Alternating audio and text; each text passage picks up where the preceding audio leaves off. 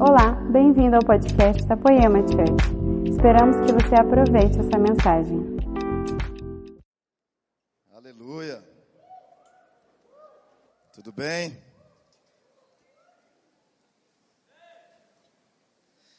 Confesso que eu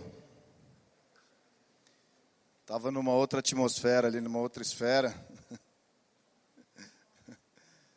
E é muito bom estar aqui hoje com vocês.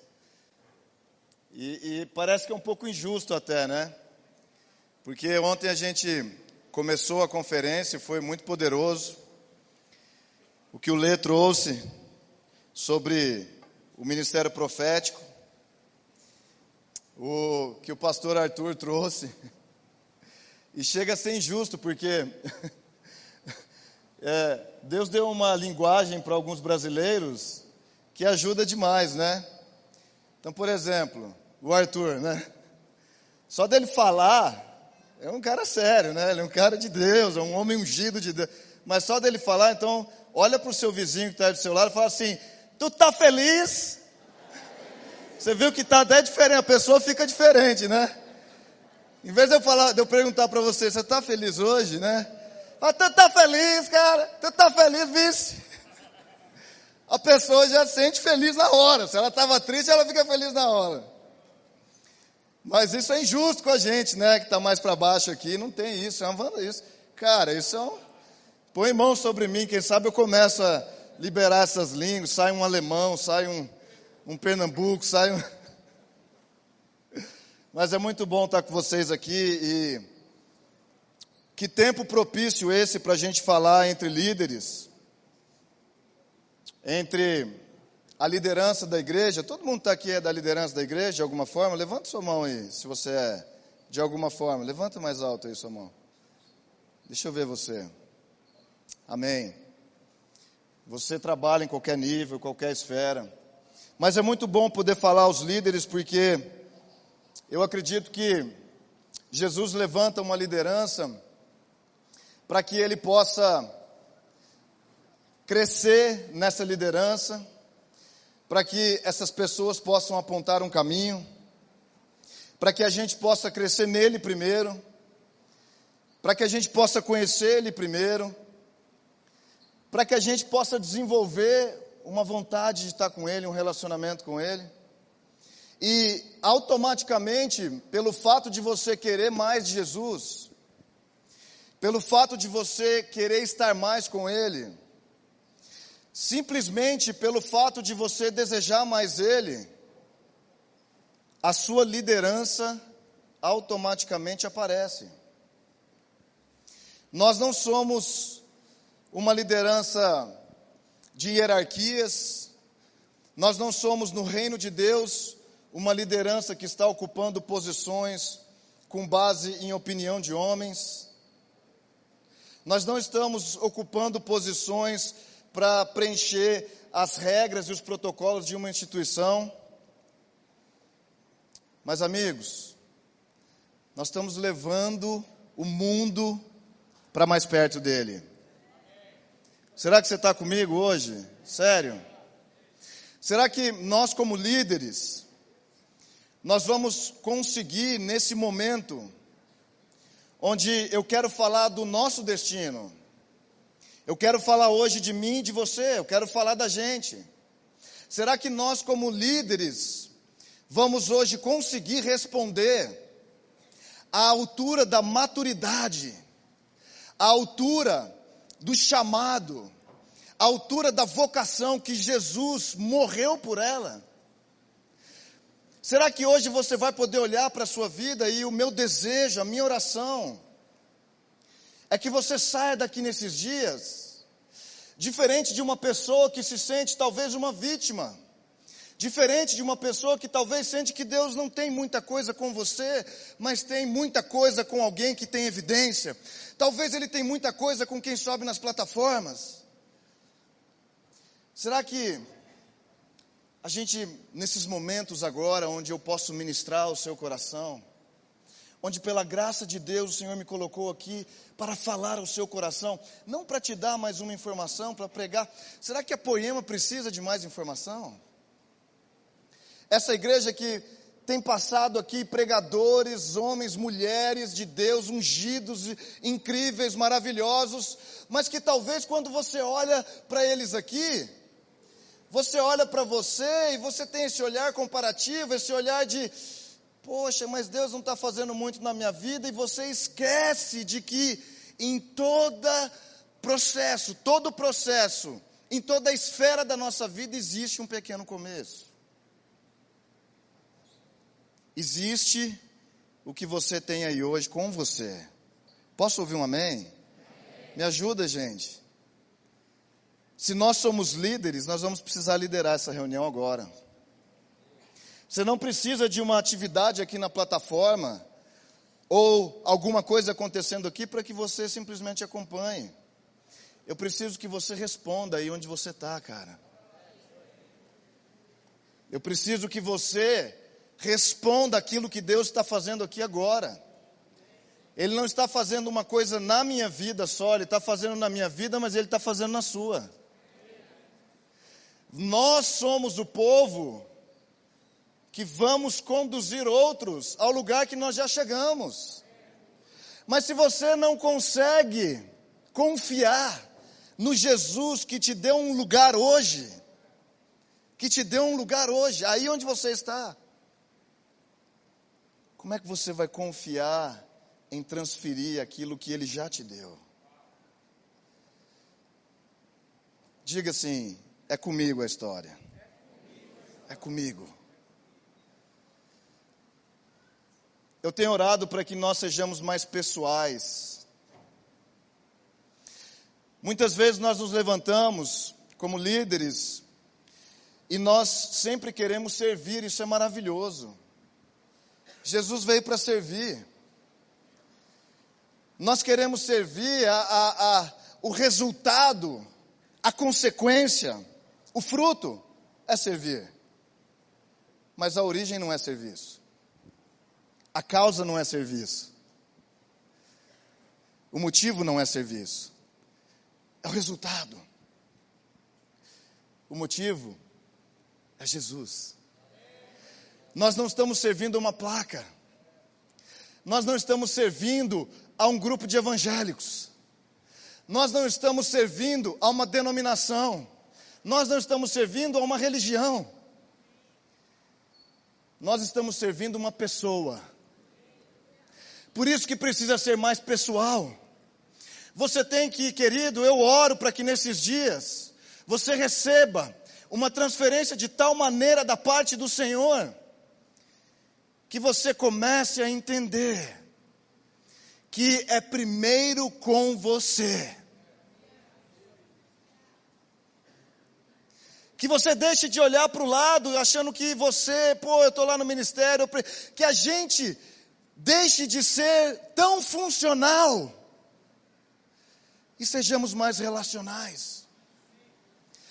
Às vezes nós queremos só funcionar funcionar, qual é o meu ministério, qual é a minha obra, qual a palavra que eu tenho que pregar, para quem que eu tenho que evangelizar, quem que eu tenho que orar, o que eu tenho que interceder, o que eu tenho que fazer. Queridos, e servir é o resultado de um relacionamento. Aí a função é relacional. Não é mais uma função que você desempenha por causa do encargo. Vocês estão tão quietinhos. Fala alguma coisa aí. Fala amém. Cutuca seu vizinho aí. Fala, é? É isso? É isso mesmo?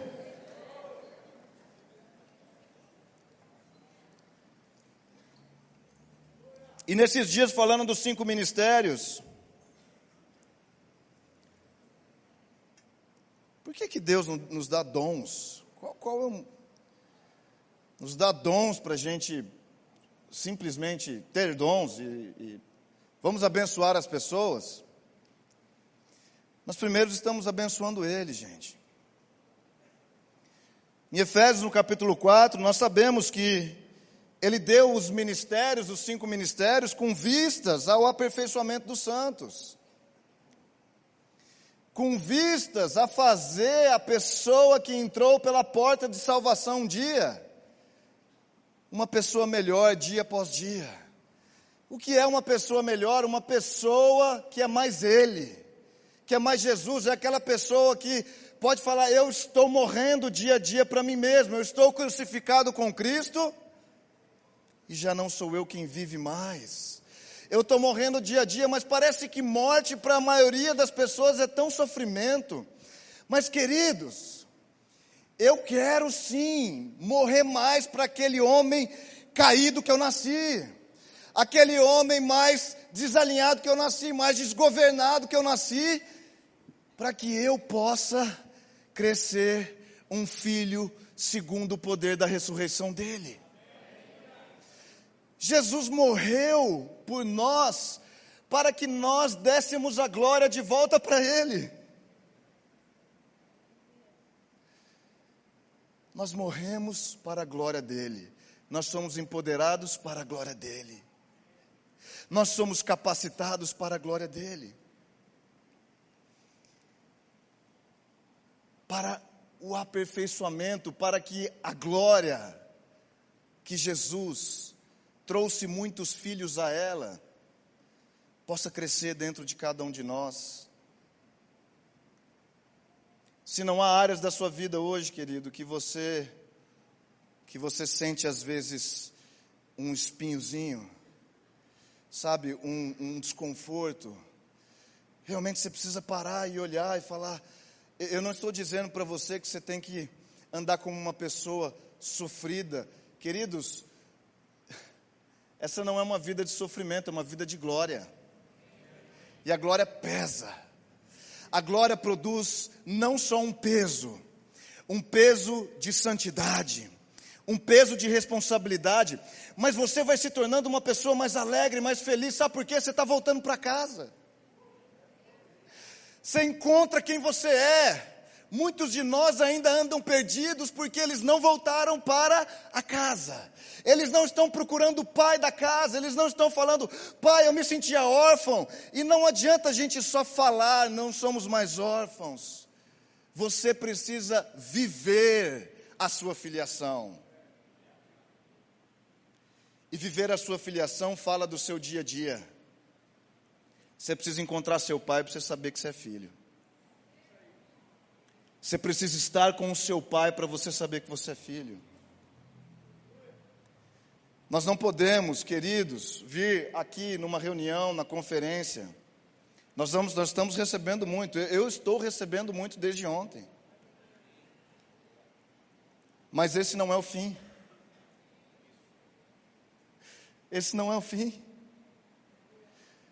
Nós estamos sendo aperfeiçoados e é para isso que existe esses tais ministérios.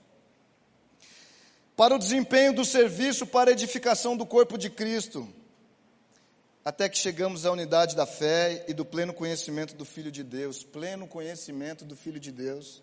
Está aqui uma meta para você, meu amigo. O pleno conhecimento, nós não podemos conhecer Jesus em partes, só um pedaço. Nós não podemos nos satisfazer com o nível que a gente alcançou já. Parece que é muito bom tudo que a gente está vivendo, não é? Mas, meus amigos, não é suficiente. Pastores, não é suficiente. É bom, é maravilhoso, é incrível. É, é, é, a gente chora, a gente ri, a gente se alegra. A gente, a, a gente vê os frutos, né? Eu acho que o Leandro pode ver, ele, a Érica, todo o time, vocês que estão tanto tempo aqui, os que estão há pouco também, mas olhar essa casa que há 12 anos atrás praticamente não tinha nada, e falar: Uau! Mas não basta. Não basta. Não é suficiente. Se é isso que nós estamos procurando, essa casa, se ela é uma casa feita por mãos humanas, o vento vai soprar sobre ela e derruba. A nossa rocha está numa pessoa. O nosso fundamento é alguém. O nosso fundamento é alguém, é uma pessoa. Ele é Deus, ele é o Filho de Deus, ele veio como Filho do homem, ele morreu, ele ressuscitou e nós estamos prosseguindo para conhecê-lo mais a cada dia. Essa é a nossa meta. Esse é o nosso alvo. E ele diz: para que a gente chegue ao pleno conhecimento do Filho de Deus, a perfeita varonilidade, à medida da estatura. Queridos, nós precisamos, oh, nós precisamos entender o que é estatura. Quando Jesus ele olha a sua igreja, ele olha a estatura da sua igreja. Jesus não pode ter bebês o resto da vida dando leite para eles. Se, não, se nós não formos nos tornando adultos, se a gente não crescer na responsabilidade da nossa fé, se a gente não crescer na intimidade que vai produzir esse compromisso de unidade com o filho, ele morreu para inaugurar uma igreja, a igreja dos filhos que são primogênitos. Os filhos que são, segundo ele, o filho primogênito dentre muitos irmãos. Ele morreu para essa igreja, não uma igreja que ele não confia, não uma igreja que pode dizer Senhor, Senhor, mas está completamente distante dele, ele não conhece, ele não sabe. Por isso a chave é esse lugar mais perto dele, para que a gente chegue à estatura, e é isso que nós estamos fazendo aqui, a estatura da plenitude para que não sejamos mais como meninos. Queridos líderes não podem ser meninos, meninas, isso é, é, é para o jardim da infância.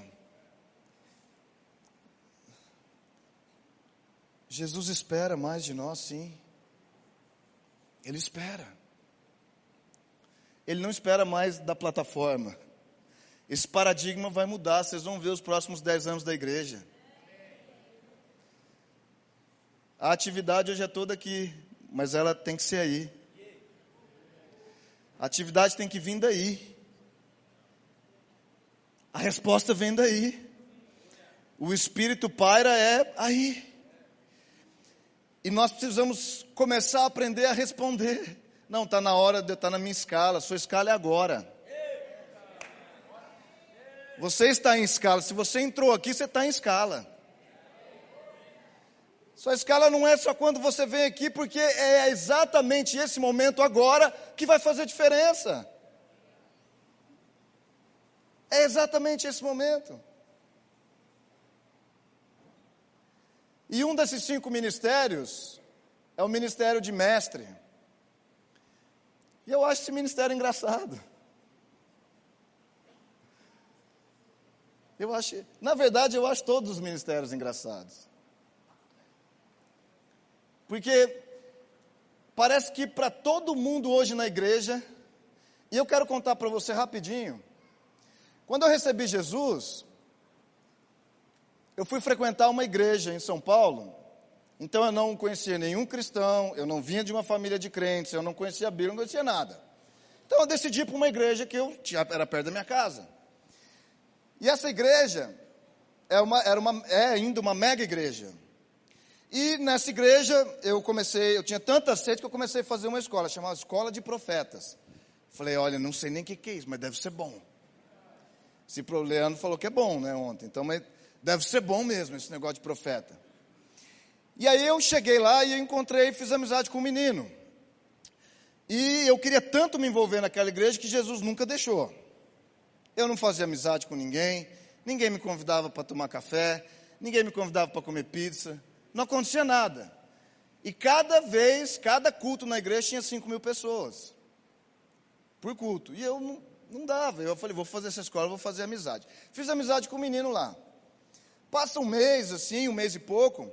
A primeira pergunta que ele me fez é: Qual é o seu ministério? Gente, eu era crente há três meses. Eu falei, o quê? Que isso?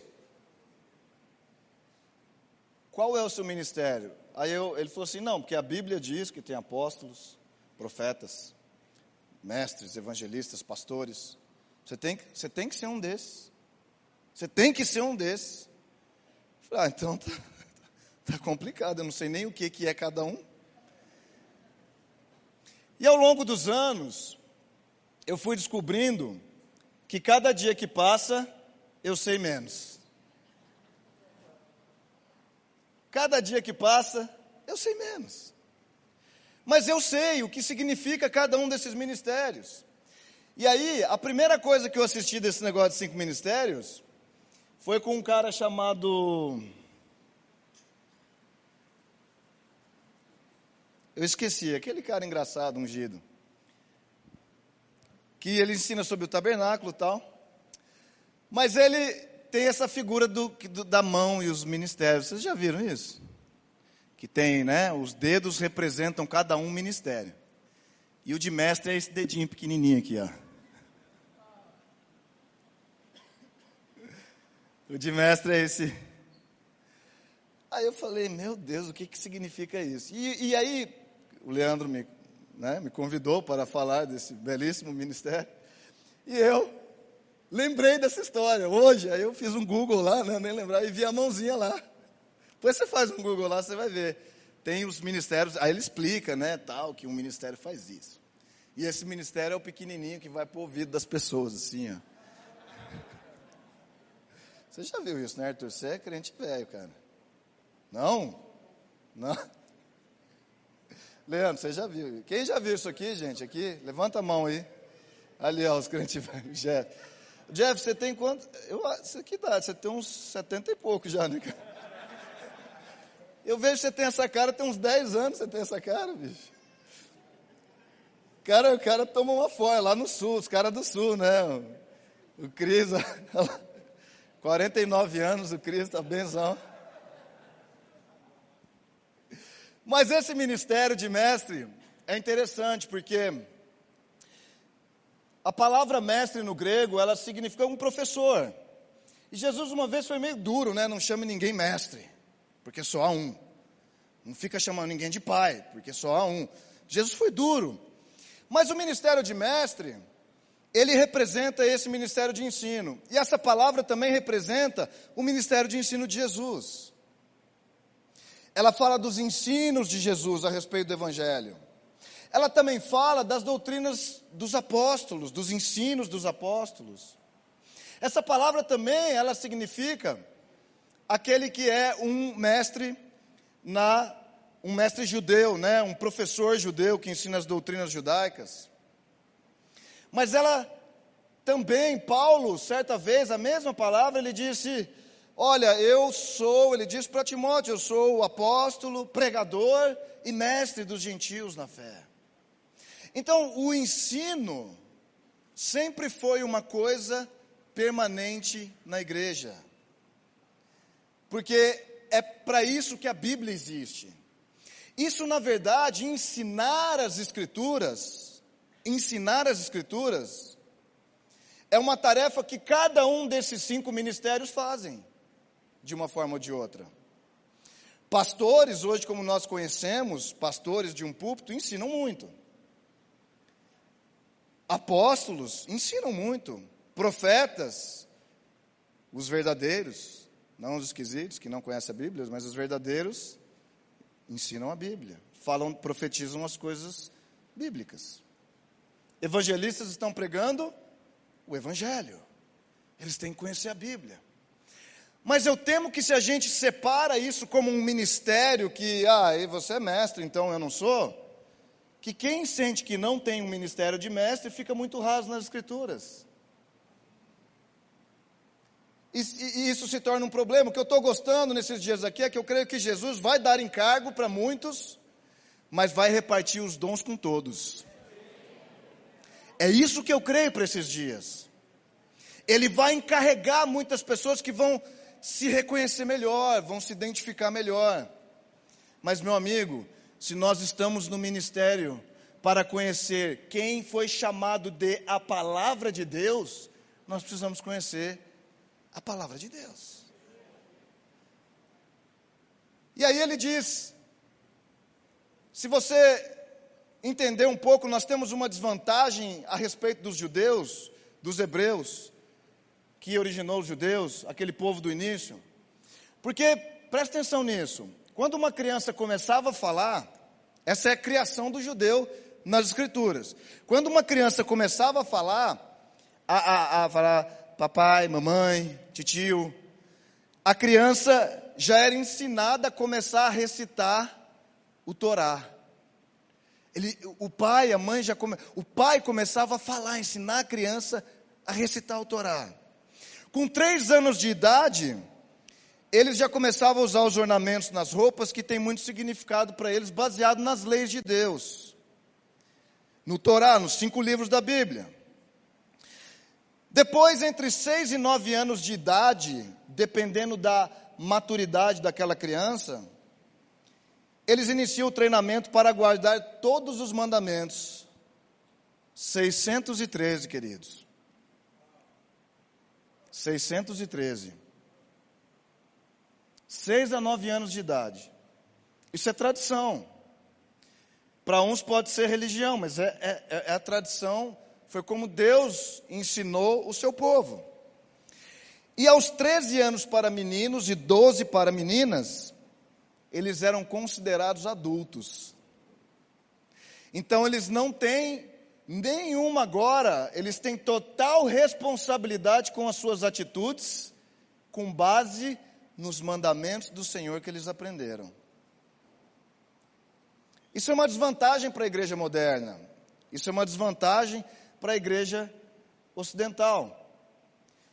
Porque eu temo que tamanha liberdade que Jesus nos deu, e principalmente no Brasil, pode muitas vezes voltar contra a gente, com um espírito de preguiça, com um espírito de, de, é, é, de, de fraqueza em relação às coisas de Deus, de simplesmente tratar as coisas de Deus de maneira muito casual.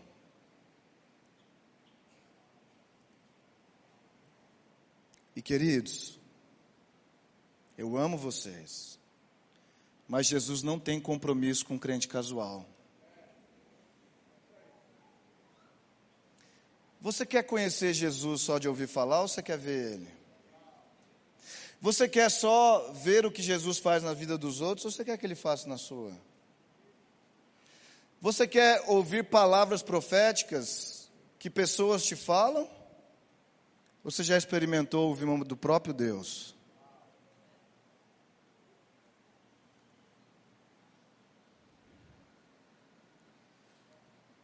O escritor de Hebreus diz em Hebreus, no capítulo 5, no verso 11 adiante, ele fala: Olha, eu temo que vocês ficaram muito lentos e tardios para entender algumas coisas profundas.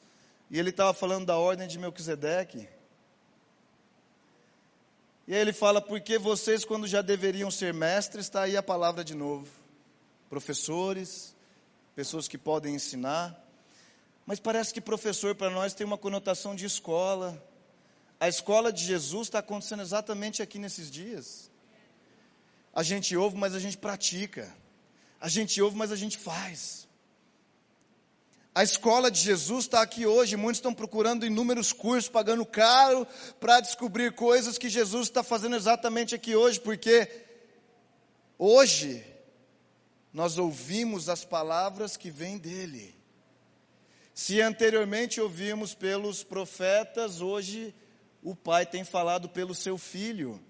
Mas o problema é que muitos não conhecem o Filho, conhecem só as coisas que ele faz.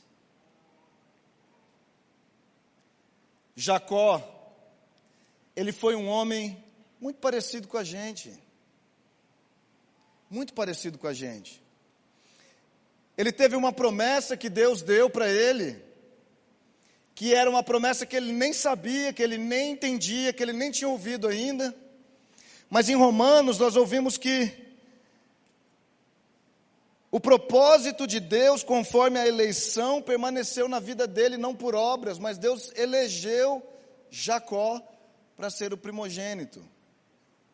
Agora você lembra do texto quando Esaú nasce primeiro e Jacó sai pelo calcanhar.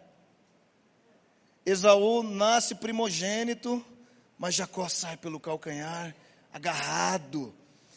O princípio de Deus, a vontade de Deus, a voz de Deus, o plano de Deus, o propósito de Deus de ter feito ele primogênito antes de nascer, fez com que esse menino que lutava no ventre da mãe junto com seu irmão saísse agarrado, louco pela promessa, agarrado à promessa de Deus. E você sabe da história como Esaú volta para casa um dia, cansado, exausto. Esses dias eu fui procurar por que, que Esaú estava exausto daquele jeito. O que, que aconteceu com ele? E eu li uns textos aí, uns livros aí, depois você procura lá, se tiver mais curioso. História meio, meio cabulosa. Mas ele simplesmente, por um prato de lentilhas, por uma comida, o mesmo alimento que o inimigo tem oferecido para a igreja hoje. O mesmo alimento, o inimigo oferece para você, líderes, talvez não mais os prazeres da carne, né? Talvez você não esteja mais pecando, adulterando, cometendo pecados que são tão exteriores e apavorantes, mas talvez você está cometendo o pecado da comodidade, do conforto, de confiar no que você já tem, de acreditar muito que você já chegou em algum lugar. Talvez você esteja carregando, ou, ou, ou, você esteja recebendo um alimento do inimigo que o diabo é o seguinte, querido. Se ele não tira alguém para fora da igreja, ele tenta congregar com a pessoa.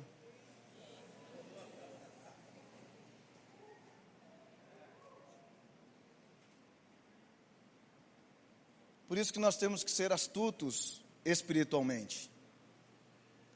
E a nossa vida com Jesus, para mim sempre pareceu tão simples, porque eu nasci numa casa que sempre falou de pão e vinho. Então, às vezes, para mim, foi tão simples. Não é tão simples viver, não.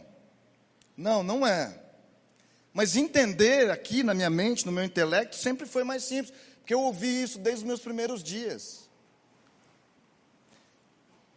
Mas Jacó, como um homem ambicioso por aquilo que Deus já tinha plantado no coração dele, pela força do braço dele, pelo, pela pela sua vontade própria, pelos seus próprios planos, por antecipar a bênção de Deus, ele vai lá e faz uma proposta indecente para o seu irmão e rouba o direito de primogenitura, que já era dele. Mas ele rouba. Isso demonstra a imaturidade dele. Querido, o nosso direito de primogenitura é o que está em questão nesses dias. O que está em questão não é se você vai para o céu ou não. Porque a sua salvação só um pode dar. Você tem ela. Você tem convicção disso. Eu espero. Eu espero. Mas se você tem dúvida, não tem problema não. Jesus tira.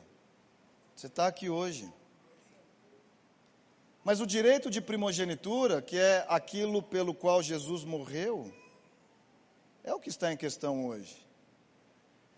Satanás sabe que não pode tirar você do céu, mas ele sabe que ele pode roubar seu direito de primogenitura.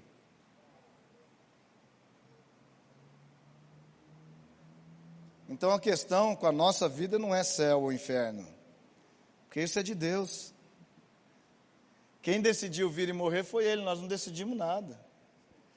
A gente até acha que a gente decide, eu aceito Jesus. Não, ele me aceitou antes, né? Não, eu aceito Jesus como meu Senhor, meu Salvador. Você só está confessando, confessa para a salvação. Você está falando para você mesmo que Jesus já te disse. Mas Jacó, ele roubou aquilo que ele sabia que era importante. Queridos, o direito de primogenitura te dá a sua porção dobrada. O direito de primogenitura te dá o seu destino profético. Você sabe para onde você está indo. Você sabe o que importa. O seu direito de primogenitura te dá autoridade espiritual. O seu direito de primogenitura é o que vai te qualificar para a sua ressurreição. E eu sei que talvez você está me olhando assim com essa cara, mas nós somos líderes. Se você não está entendendo isso, eu quero te convidar urgente para subir mais alto comigo. Não, eu quero saber das coisas mais que eu já entendi, as coisas simples. Não. O escritor de Hebreus viu que isso era um problema. Era um problema. Coisas simples demais, durante muito tempo, te desqualificam. Porque você não se qualifica para o próximo estágio. Deus está esperando que você saia da mamadeira para você comer alimento sólido. Ele está esperando que cada um de nós saia do nível que a gente está. O nível que nós chegamos não é o bastante, queridos. Não é o bastante. Agora, Jacó, depois que ele sai, ele sai fugido porque ele cometeu um pecado, um erro. E a mãe dele fala: sai daqui. O pai dele fala: sai daqui. Ele cumpre aquilo que o pai cumpriu. O seu avô Abraão saiu da sua terra e da sua parentela. A primeira coisa que uma liderança precisa fazer, um líder que está crescendo, um líder que está se habilitando para o lugar de risco, que é o lugar onde as coisas acontecem, ele tem que sair da sua parentela. Sair do seu conforto, sair do que é familiar, sair do que é seguro, sair do que funciona há anos. Você precisa sair desse lugar para que você consiga desbravar outros, porque Jesus está procurando um reino de precursores. Ele entrou no lugar mais interior, ele entrou e rasgou aquele véu, ele foi o primeiro de muitos que precisam descortinar esse véu entre céu e terra para outras pessoas. Jacó foge, e a mãe dele fala: vai até Labão, seu tio, e fique lá com ele. Ele chega na casa de Labão. A primeira coisa que ele encontra é Raquel, a mulher que era pastora do rebanho do seu pai. Eles levavam naquela época, como de costume, os rebanhos para beber do poço que ficava fechado por uma pedra. Aí o que Jacó, um cara que quer a sua herança, que está saindo do seu lugar de conforto, que tem fogo, no, que tem sangue nos olhos, o cara que quer mais, que não não está satisfeito, o que é que ele faz? Ele rola a pedra do poço e dá de beber a um rebanho que não era dele. Queridos, quantos de nós quer construir coisas para nós mesmos? Quantos de nós quer a herança? Nós sabemos que o Senhor nos chamou, nos qualificou, que o Senhor, Ele está nos gerando essa pessoa, mas ainda não somos quem deveremos ser, mas não queremos servir o rebanho de outros, não queremos servir o interesse de outros, o ministério de outros. Queridos, é servindo que você chega num lugar da sua herança é num lugar de servir. A primeira prova dele, ele serviu um rebanho que não era dele. Ele trabalhou numa casa que não era dele. Ele serviu num lugar que ele era quase um preso naquele lugar. Quase um prisioneiro, trabalhou sete anos por uma filha, ganhou a outra filha, foi enganado. Trabalhou mais sete para que ele obtesse a recompensa dele, um homem, alguém, um líder que reconhece o que, o que Jesus propôs para ele, ele tem o seu olhar, ele tem o foco no seu prêmio. Ele não se frustra na primeira prova, ele não se frustra no primeiro problema, ele não se frustra na primeira, no primeiro não. Ele não se frustra quando ele investiu todas as forças em algo e deu errado.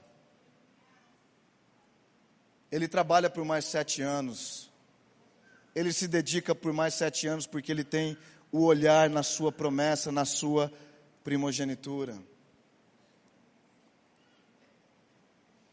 Jacó trabalha sete mais sete, depois mais seis anos, e ele sai. O que eu quero dizer para você é que muitas vezes você tem um motivo certo, mas você não tem um método certo. O método é submissão. O método é serviço. Nós temos o motivo certo, a gente sabe que tem uma glória. A gente sabe que tem uma recompensa, a gente sabe que tem um prêmio, mas o nosso método é o caminho mais fácil. E o método de Deus é te subjugar à autoridade dEle, à liderança dEle. O método de Deus é te colocar num lugar de treinamento para que você então esteja apto para assumir aquilo que é realmente seu. A grande vantagem que Jacó tinha é porque na época dele passava de pai para filho. Jacó, ele via uma coisa na vida dele. Ele via uma única coisa na vida dele a promessa de que os seus descendentes, como ele diz em Gênesis 28, 13, 14, seus descendentes serão como o pó da terra e se espalharão para o oeste e para o leste, para o norte e para o sul. Todos os povos da terra serão abençoados por meio de você e sua descendência. Queridos, será que nós estamos construindo algo que é geracional? Será que você não precisa procurar um lugar onde você entende que talvez todo o seu fruto não vai frutificar na sua própria vida, nas coisas que você tem? Será que a gente não precisa tirar um olhar das estruturas, das coisas que a gente conquista, daquilo que se chama o nosso ministério? Para a gente olhar mais para família, filhos, o ministério que durante tantas gerações foi importante. O pai ensinava para o filho, Abraão ensinou Isaac, ele ensinou os caminhos. Se essa não é a grande comissão, o que é que o Senhor diz? Vá, vá, ide por todo mundo. Ensina, batiza, mas que todos possam guardar as coisas que você ensina. Será que nós precisamos nos tornar essas pessoas, esses mestres desses dias, esses professores desses dias, que primeiro estão aprendendo com o Mestre Jesus, para então entender que eles precisam derramar isso em pessoas? Que o nosso ministério não é estrutural, mas é relacional que o que importa a gente vai carregar é a bênção geracional. O que Jacó tinha de vista era a minha herança de filho primogênito está no meu filho José. Agora, não é só em José. Jacó teve o seu nome mudado. E o seu nome se chamou Israel depois do processo de submissão dele. Ele se chamou Israel, Israel, Deus olhou e disse: Israel é meu filho. O meu filho, José, foi aquele que carregou a bênção do seu pai e libertou o seu povo de uma grande fome. Mas não parou em José. De José isso seguiu para Moisés. Moisés conduziu o povo por 40 anos, Josué que entrou na terra prometida. Ele entrou na terra prometida até os tempos que nós vemos juízes e outras coisas acontecendo, mas nós vemos um sacerdócio corrupto, onde Deus levanta um Samuel. Nós vemos um Samuel que depois vai lá e unge Davi. Nós vemos um Davi e nós vemos toda a história do povo até que se chegou na igreja do século 21, eu e você. Porque existe uma igreja, um tipo de gente, uma raça de pessoas, que elas estão preocupadas em se tornar alguém para o Senhor. Para que à medida que elas têm tudo aquilo que elas se tornaram, elas possam simplesmente transferir para outros.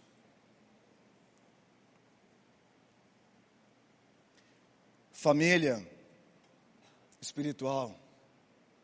Família é avanço. Família é progresso. Família é sucesso. E o que Jesus está restaurando nesses dias é o nosso entendimento como família. E esses cinco ministérios são os ministérios da família. A família começa a pensar, e talvez você seja novo, eu não sei. Mas a família começa a pensar, eu preciso carregar o meu legado por gerações, e o meu legado não está em mim. O meu legado não termina em mim, o meu legado não para em mim, o meu legado não é o, a igreja que eu construí, mas é a família que Deus me deu. Eu acredito que nesses dias, nós vamos ser levantados aqui como uma geração de homens e mulheres que são os primeiros a pagar o preço. Que se precisam estar em submissão por sete anos, ou talvez por mais sete, ou talvez por 21, ou quem sabe 30. Num lugar que não é talvez a herança que você esperava, mas é o lugar onde Deus está gerando a herança que te espera. Que nesses dias aqui nós sejamos os primeiros a ser dispostos a sacrificar qualquer coisa, obedecer sem demora. Que sejamos o povo que vai ser o povo que disposto a se santificar e se separar sem ressalva nenhuma. Sem poréns. Eu não sei se você já fez essa oração, mas o que há para o que há para mim nisso tudo, Jesus? Eu sei que isso fala com o coração de muitas pessoas aqui hoje. O que há para mim nisso tudo? Você tem investido a sua vida no reino de Deus e talvez ainda não colheu aquilo que você espera. Jesus está processando a sua bênção, cara.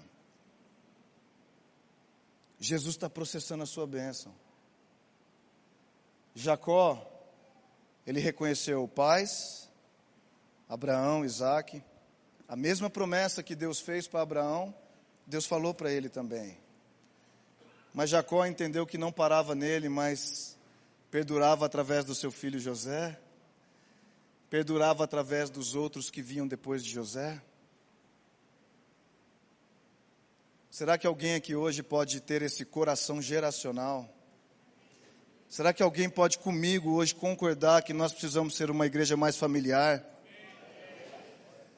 Eu creio que a unidade da igreja que há tantos anos nós não vemos, através de conselhos de pastores, através de igrejas que se juntam, essa unidade vai acontecer através do entendimento de família espiritual do entendimento de saber eu tenho um pai, do entendimento de saber eu tenho filhos, mas eu tenho primos, eu tenho tios, eu tenho pessoas nessa família que andam comigo. Família é um lugar de segurança, mas é um lugar de afirmação. Família é o lugar onde você realmente pode se tornar um filho herdeiro. Onde a orfandade que paira sobre a igreja hoje, ela pode se tornar a porção dobrada e a primogenitura que todos nós temos acesso a ela. Por isso não vamos desprezar nesses dias, queridos. Eu sei que tudo que a gente faz, muita coisa que nós fazemos é muito cultural. Mas eu quero desafiar cada um de nós aqui para que a gente saia desse lugar onde nós nos sentimos apenas como audiência, como alguém que veio aqui ouvir mais uma palavra, como alguém que veio aqui se impressionar com alguma coisa que é dita aqui do púlpito. Nós precisamos de vocês. Nós precisamos da sua filiação. Nós precisamos que você se torne um filho segundo o filho primogênito. Nós precisamos que você se comprometa com o filho Jesus. Nós precisamos que você assuma a sua responsabilidade, que você não terceirize, mas que você também se torne um pai. Se naquela se os, se os, judeus até hoje passam as tradições importantes, aquilo que os, os fundamenta de pai para filho. Porque se na esfera da graça, nesse tempo da graça de Deus, nós não faremos muito melhor do que isso. Porque que nesse tempo da igreja que é livre, da igreja que é a igreja livre da lei do pecado e da morte, que vive a lei do espírito de vida, que tem as melhores promessas, por que, que nós não vamos viver muito mais intensamente, com muito mais paixão, com muito mais dedicação, com muito mais zelo? Você pode ficar de pé, eu quero orar com você.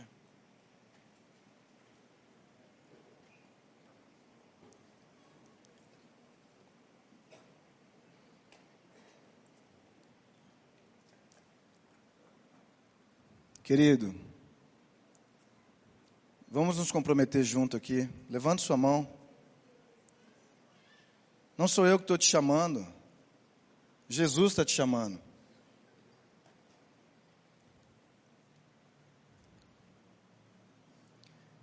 Nós vamos passar isso para outras gerações, honrando a geração que veio antes de nós. Nós não estamos construindo algo para nós, nós estamos na família de Deus, na família do Filho, na família do Espírito Santo. Se compromete comigo hoje, concorda comigo nessa oração, porque se dois ou mais concordarem a respeito de qualquer coisa, se duas pessoas concordam a respeito de qualquer coisa, quanto mais mil. Gente, quanto mais mil. Olha que ministério que nós temos. Olha que ministério que nós temos, o da concordância de muitos. Não é só dois mais, não é, não é uma pequena porção. Mas hoje é necessário é importante que você se levante pessoalmente. Que você não fique esperando aqui nesses dias qual é a próxima palavra mais reveladora para você, porque você precisa a revelação das que você já tem. Senhor Jesus, eis-me aqui com os teus filhos, nós somos a sua igreja, nós somos os seus filhos, os seus pequeninos, em diferentes fases da vida, em diferentes momentos da nossa jornada. E parece que o nosso olhar muitas vezes está nas coisas passageiras, nas coisas que a traça vai corroer, nas coisas que amanhã não existirão. E eu oro no seu maravilhoso nome para que pelo seu Espírito, agora que opera em nós, o teu poder, nós possamos mudar o nosso olhar de uma igreja denominacional, de uma igreja eh, evangélica que representa um secto dessa sociedade, e que nós possamos hoje nos tornar uma igreja familiar.